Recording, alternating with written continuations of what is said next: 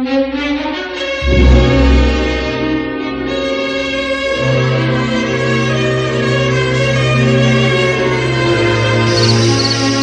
mesma noite, sozinha no quarto, Flávia está aflita com a demora da conversa entre Plínio e Agripa.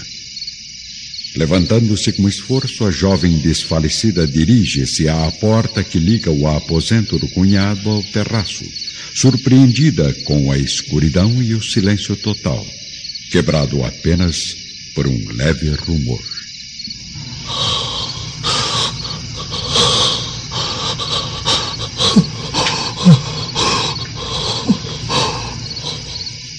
A ausência de luz, o ruído da respiração agonizante e o pavoroso silêncio fazem Flávia recuar, buscando socorro junto à experiência da serva Ana, que caminha pelo jardim do palácio dirigindo-se aos seus aposentos. Ana, espere!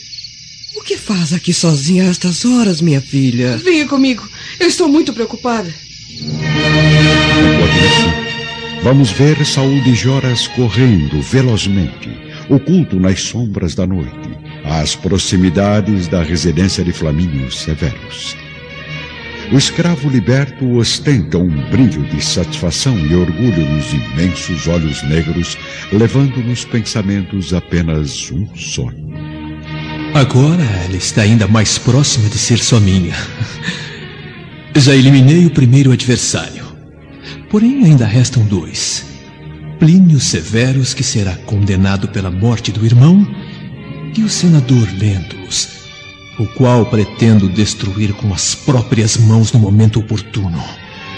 Saul some na escuridão da paisagem, enquanto Ana, já ciente da discussão entre os dois irmãos, acompanha Flávia ao quarto de Agripa, parando pensativa à porta principal, de onde já não se ouvem mais os ruídos da respiração ofegante. Senhora, está muito abatida e ainda necessita de repouso.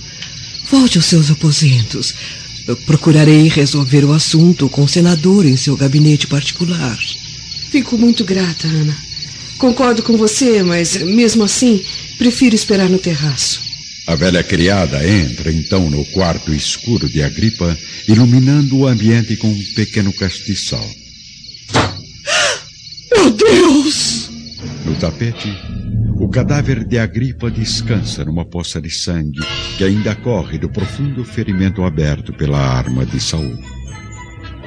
Ana consegue reunir toda a serenidade da sua fé para não gritar escandalosamente, alarmando a casa inteira. Entretanto, sem poder ocultar a angústia e o estarrecimento, volta novamente ao terraço, onde Flávia a aguarda ansiosamente.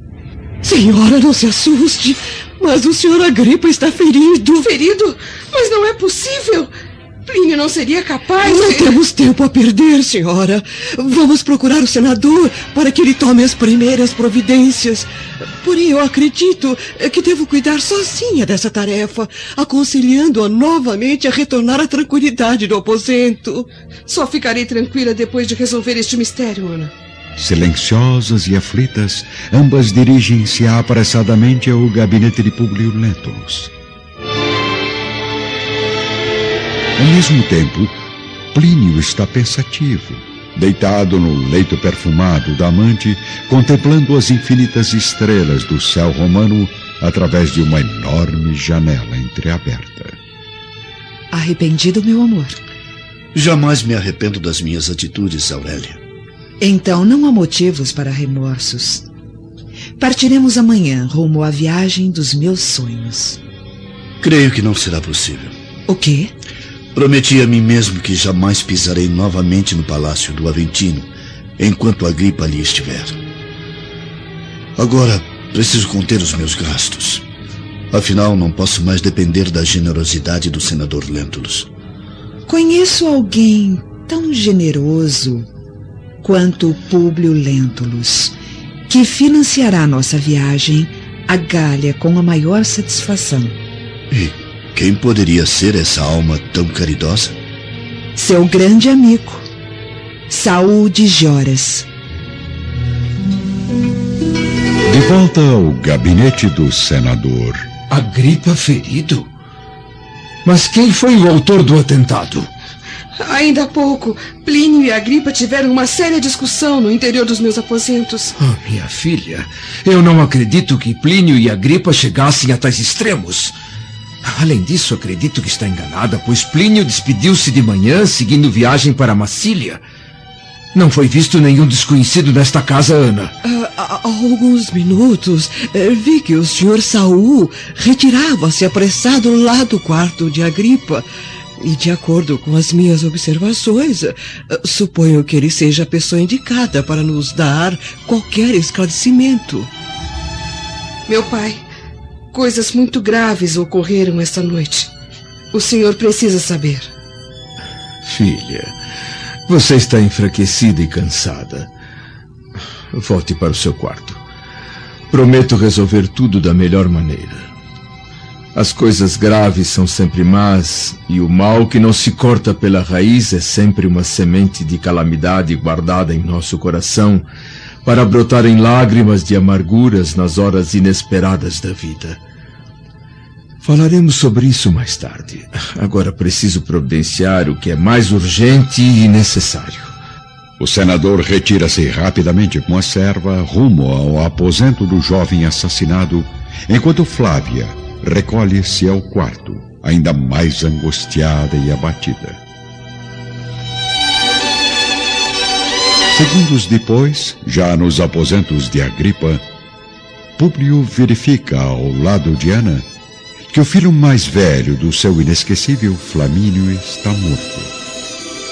Ajoelhando-se ao lado do cadáver, juntamente com a serva e amiga leal, o senador não consegue esconder as lágrimas dolorosas que escorrem sobre seu rosto marcado pelo sofrimento. Senhor, quem teria motivos para tirar a vida de um jovem tão honesto e carinhoso? É, não sei, Ana, não sei. Pelos deuses, não sei. Agora é muito tarde. O meu pobre Agripa já não vive. Nem haveria possibilidade de socorro para um ferimento desta natureza. Parece haver morrido há poucos momentos. Oh, divindades das trevas, acolhei as nossas súplicas pelo descanso perpétuo da alma de meu desventurado filho. Ainda no quarto de Agripa, a serva Ana contempla o senador, aflita, pois seus olhos nunca o haviam observado em atitudes tão íntimas em todo o longo tempo de serviço na residência dos Lentulus.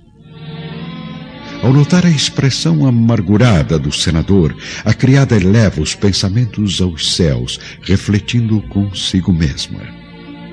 Agradeço a ti, meu Deus, por haver derramado o âmago da tua bondade no espírito atormentado desse pobre homem.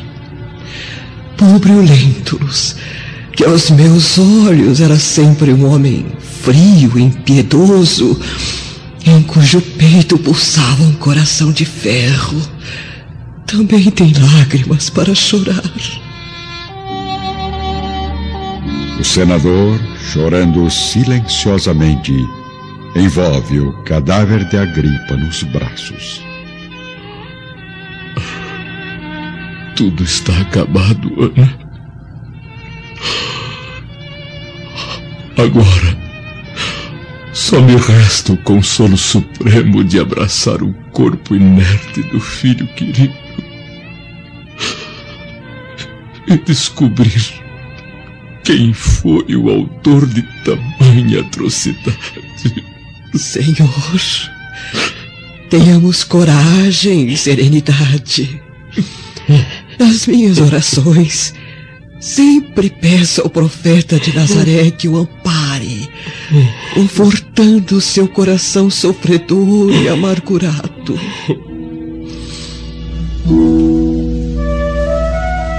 O pensamento de Públio vaga no infinito das dúvidas tenebrosas. buscando descobrir, no íntimo, a verdade sobre o terrível assassinato.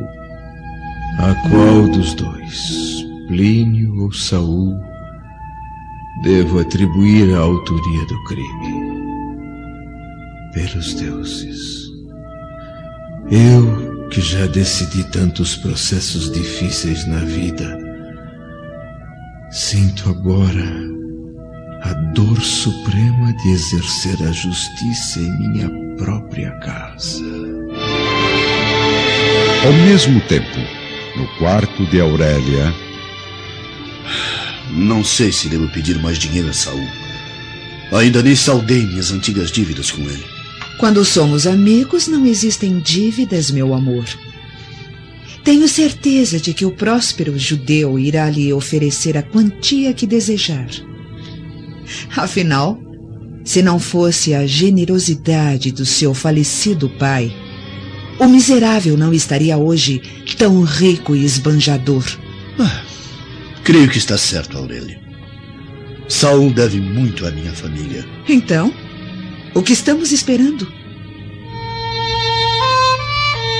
No quarto de Agripa, o senador observa a figura iluminada e caridosa da velha criada que ora pela alma do jovem falecido.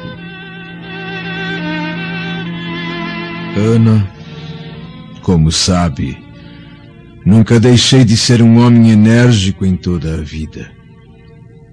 Mas chega um momento em que o nosso coração se sente atormentado diante da crueldade das lutas que o mundo nos oferece. Por isso, sei hoje apreciar a sua bondade embora muito tarde. Em toda a minha existência tenho sido juiz de uma imensidão de processos relativos à justiça deste mundo. Mas ultimamente pareço estar sendo julgado pela força invencível de uma justiça suprema cujos tribunais não se encontram na terra. São as leis sagradas do reino eterno, Senhor. Desde a morte de Lívia, sinto o coração modificado, invadido por uma sensibilidade que jamais conheci. A chegada da velhice parece um prenúncio da morte de todos os nossos sonhos e esperanças. A maior prova disso é que agora, diante deste cadáver, sinto como é dolorosa a tarefa de julgar os nossos entes amados. Confie em Jesus, senador. Ele guiará os seus passos até o fim. Sim, Ana já que se refere ao Mestre de Nazaré, cuja doutrina de paz e fraternidade ensina a morrer com resignação e heroísmo supremos. Como procederia ele num caso destes, em que as dúvidas mais cruéis torturam a minha mente ao suspeitar de um filho amado? Senhor, muitas vezes Jesus nos ensinou que jamais devemos julgar para não sermos julgados também. Enquanto isso, vamos encontrar Plínio e Aurélia na entrada do Palácio dos Severos, caminhando apressadamente em direção ao interior da residência abandonada. Será que o judeu ainda vive no palácio do seu falecido pai? Há anos esta casa não pertence aos Severos, Aurélia.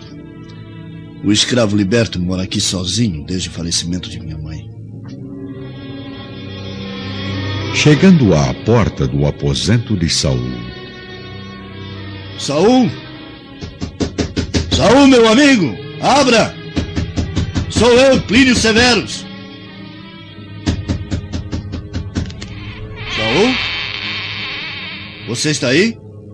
O casal entra no quarto escuro e silencioso notando a cama vazia, sem o menor vestígio da presença de Saul. Pelos deuses! Onde estará o judeu a estas horas? Se bem o conheço, só pode estar em um lugar. Ao mesmo tempo, no aposento de Agripa. Mas, Ana, os que não julgam perdoam e esquecem. E se as leis da vida mandam que sejamos agradecidos ao bem que recebemos, não podemos perdoar ao mal que nos fazem. Está certo, senador. Mesmo na minha terra, a lei antiga mandava que se cobrasse olho por olho e dente por dente. Porém, Jesus de Nazaré esclareceu que os que mais erram no mundo são os mais infelizes e mais carentes do nosso amparo espiritual aconselhando, na sua doutrina de amor e caridade, que não perdoássemos uma vez só, mas sim setenta vezes sete vezes. Perdoar?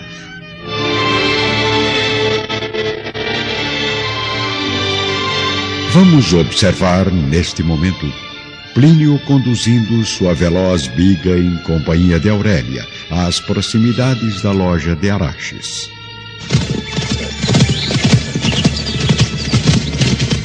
Pare aqui, Plínio. Não acredito que já tenha vindo a este lugar repugnante alguma vez. Sim, infelizmente. Acompanhando minha mãe. Chegando à porta sinistra da loja do feiticeiro, Plínio tem uma enorme surpresa. Até breve, Araches. Eu espero que não me decepcione novamente. Fique tranquilo, meu jovem. Ela será sua. Somente sua. Saul? O que faz aqui?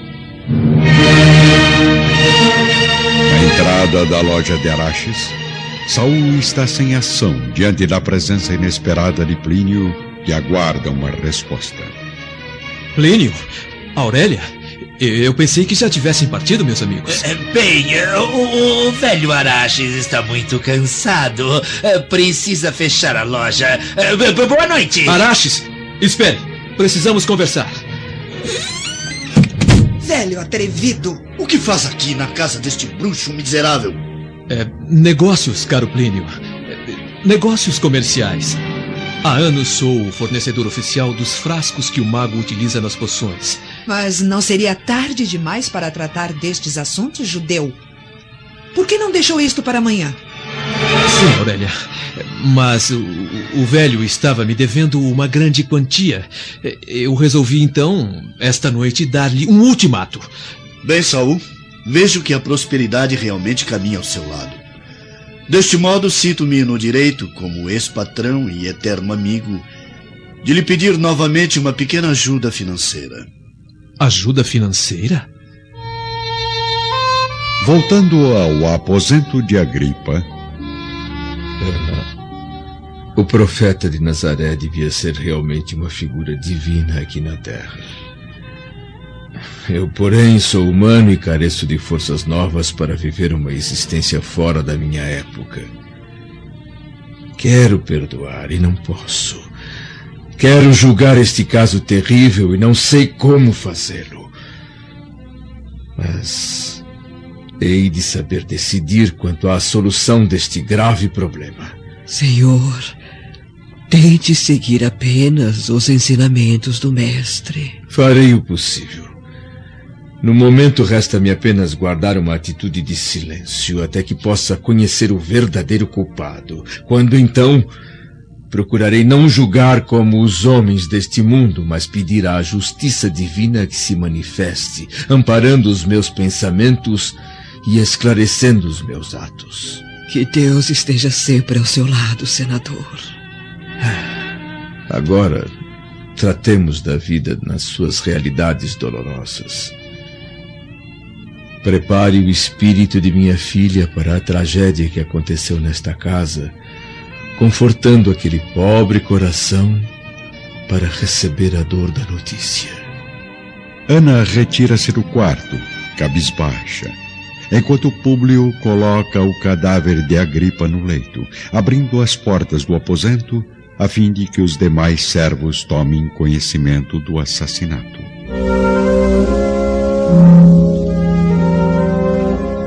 Na manhã seguinte, vemos o senador Lentulus no gabinete particular em companhia de Saul de Joras.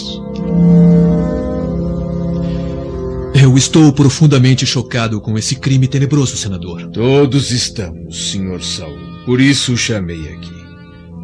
Prometo auxiliá-lo no que for necessário. Creio que no momento é a pessoa ideal para esclarecer o que realmente aconteceu no quarto de Agripa na noite passada. Eu não estou lhe entendendo, senador. Segundo informações de alguns servos, o senhor foi visto ontem à noite saindo apressadamente desta casa. O que de fato ocorreu?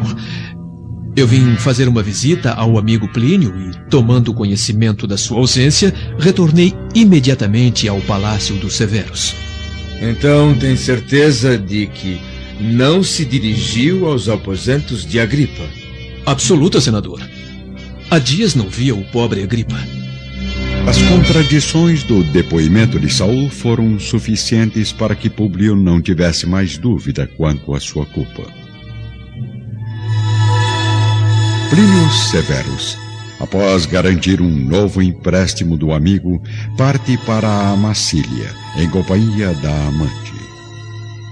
Flávia, porém, sob o efeito arrasador dos venenos aplicados pela serva traidora, tem agora a saúde profundamente agravada, sentindo na alma a dor de haver sido abandonada pelo marido.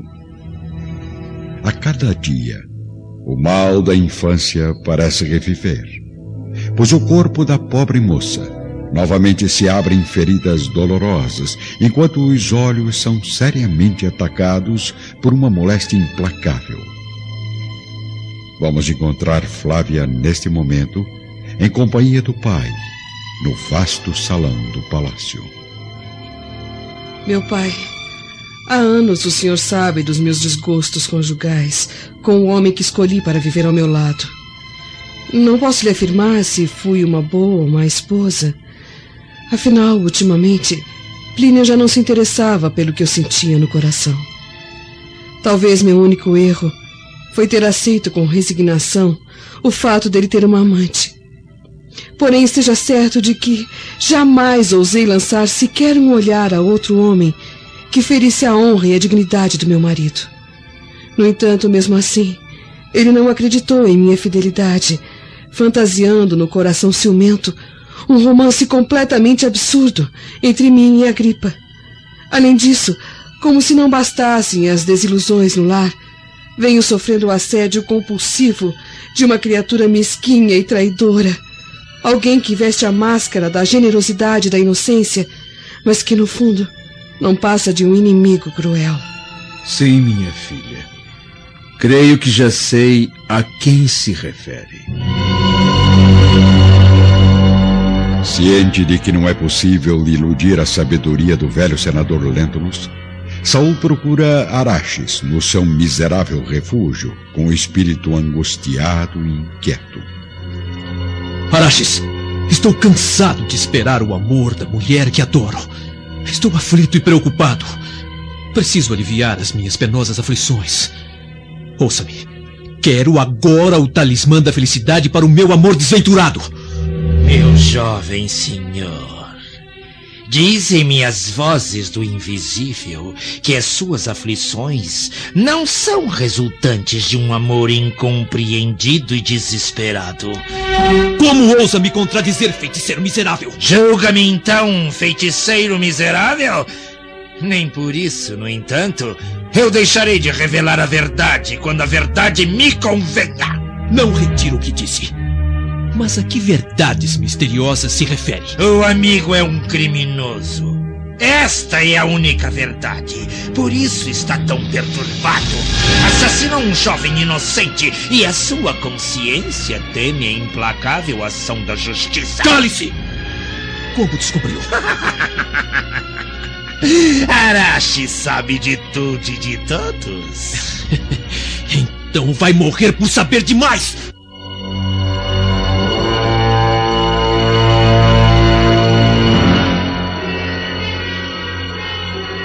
Na loja sinistra do feiticeiro egípcio, Saul arranca o punhal escondido entre as dobras do manto, avançando para o velho indefeso. Já que as suas ciências ocultas prejudicam a tranquilidade alheia, deve desaparecer deste mundo para jamais atormentar novamente as criaturas que o procuram. Ora, ora. Se falei a verdade, foi somente para que pudesse avaliar os meus poderes espirituais. Porém, se realmente desejar, pode receber imediatamente o valioso talismã.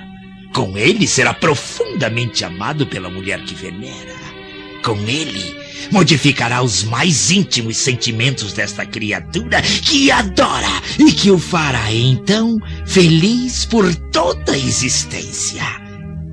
Quanto ao crime que cometeu, não é o primeiro a tirar a vida de um semelhante, pois todos os dias me aparecem clientes nas mesmas condições. Além disso, entre nós deve existir uma, uma profunda confiança recíproca porque é meu freguês há mais de dez anos. Pois muito bem, feiticeiro. Eu vou poupar a sua vida em troca da sua promessa de que terei em breve a mulher amada. Fique tranquilo, meu jovem. Sente-se. Acalme-se. Esteja certo de que meus amuletos são os mais eficientes da capital. Então traga logo o talismã. Quero experimentar seu efeito agora mesmo. O talismã está pronto. Pode tê-lo imediatamente, só depende do amigo, pois será preciso beber o filtro mágico que preparará o seu espírito para o grande milagre. Eu farei o que for preciso. Venha comigo.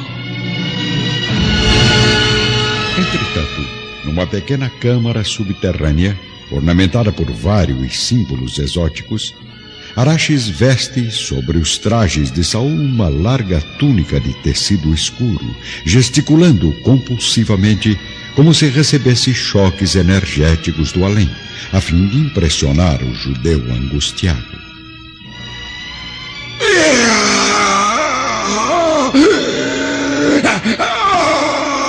Depressa, Araxes! Termine logo com as encenações! velho bruxo dirige-se ao interior do pequeno laboratório, retirando um minúsculo frasco de veneno e voltando à presença de Saul com um olhar mórbido e penetrante. Receberá agora o talismã que mais lhe convém neste mundo.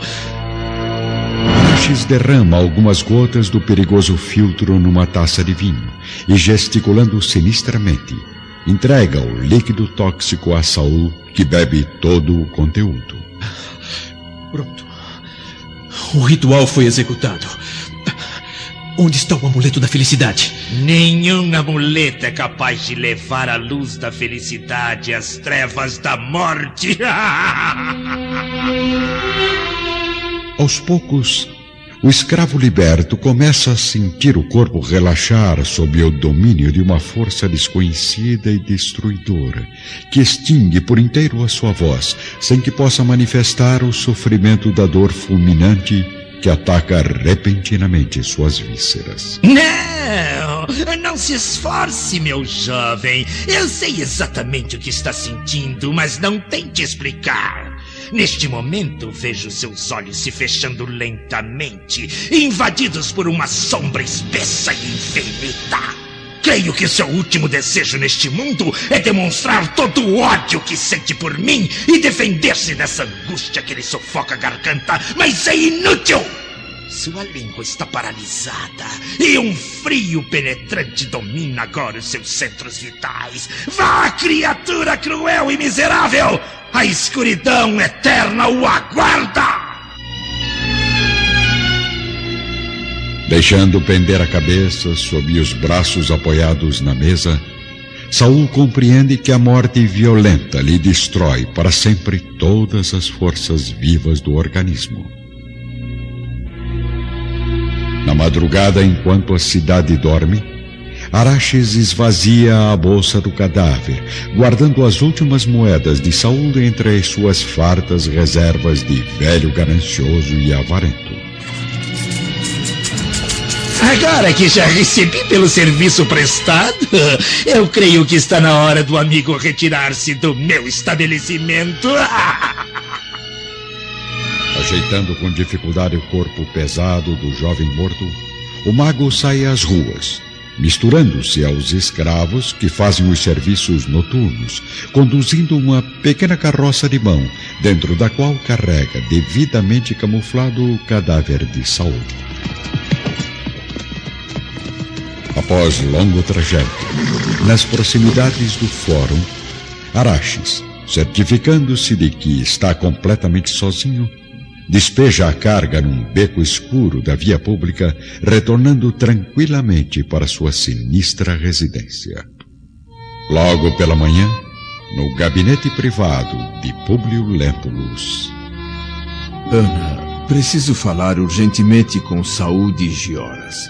Peça a alguns servos de confiança que o tragam aqui o mais breve possível. Sinto informar-lhe, senador, mas não será possível. Como disse? O cadáver de Saul foi encontrado esta madrugada jogado em via pública, numa vala aberta próxima ao fórum.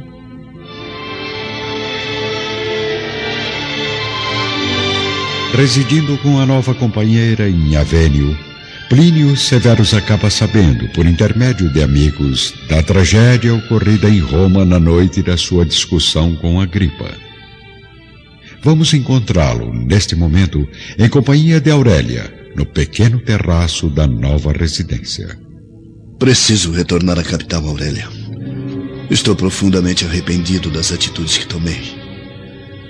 Como pude suspeitar de Agripa, que tantas vezes demonstrou as mais altas provas de afeto e caráter? Eu tenho que esclarecer este assunto. Vingar a morte cruel do meu irmão injustiçado. Não seja precipitado, querido. Lembre-se de que ainda pairam penosas dúvidas a seu respeito na mente do senador Lentulus. Afinal, para muitos, você, além de haver assassinado a gripa, abandonou a esposa e fugiu comigo. Completamente dominado pela amante e receoso do julgamento do velho senador, Plínio Severus acaba permanecendo ao lado de Aurélia, buscando esquecer no vinho dos prazeres as grandes responsabilidades que lhe cabem. Assim, a vida do oficial decorre aparentemente tranquila por três longos anos. Porém, certo dia, retornando mais cedo para casa a fim de procurar alguns documentos. Aurélia, ouviu isso? Acalme-se, meu amor. Estamos completamente a sós. Eu espero que sim, pois, como sabe, não é seguro permanecermos aqui, justamente no leito onde se entrega a seu marido. Plínio não é meu marido. Além do mais, ultimamente não tem sido nem amante.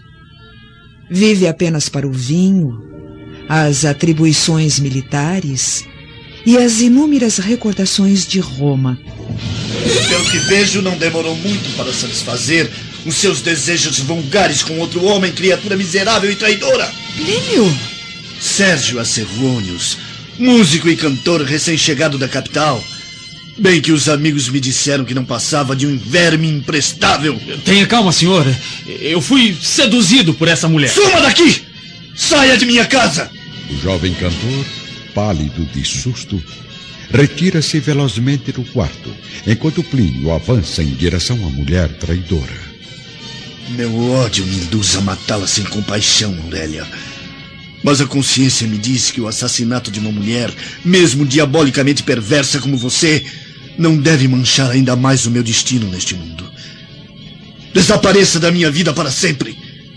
Não quero contemplar nunca mais a sua figura mesquinha, vulgar e infiel. Oh, não. Pelos deuses, não me abandone, meu amor. Como poderei viver sem você? Viverá no caminho escabroso das suas crueldades. Esse é o preço que deve pagar por haver traído minha honra. Desde os trágicos acontecimentos em que Agripa e Saul perderam a vida misteriosamente, e com o abandono definitivo do marido, Flávia tem a saúde gravemente abalada. Na pele, a ação dos venenos foi anulada e vencida pelos medicamentos dos melhores cientistas romanos. Porém, a luz dos seus olhos está agora aniquilada para sempre.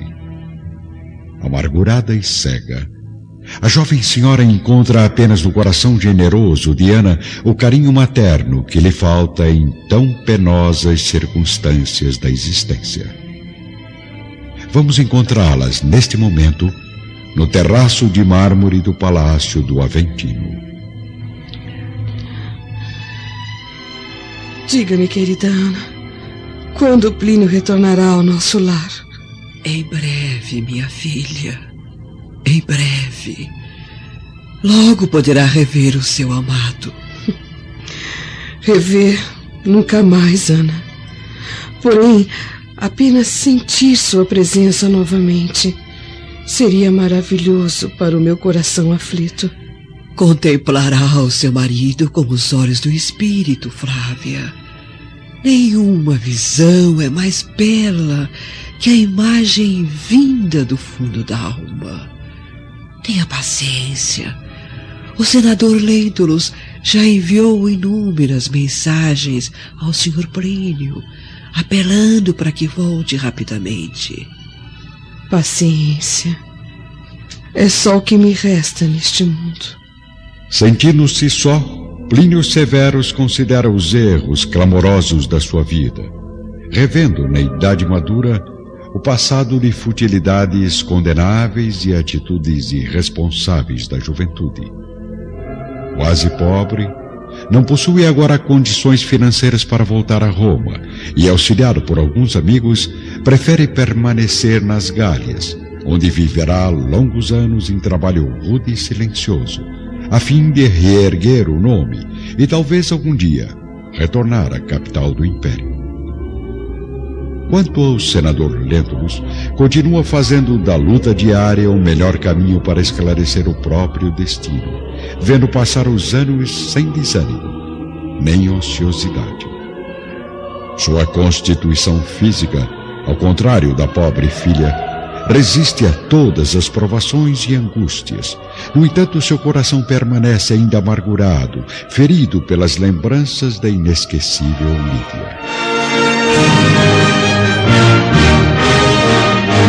you.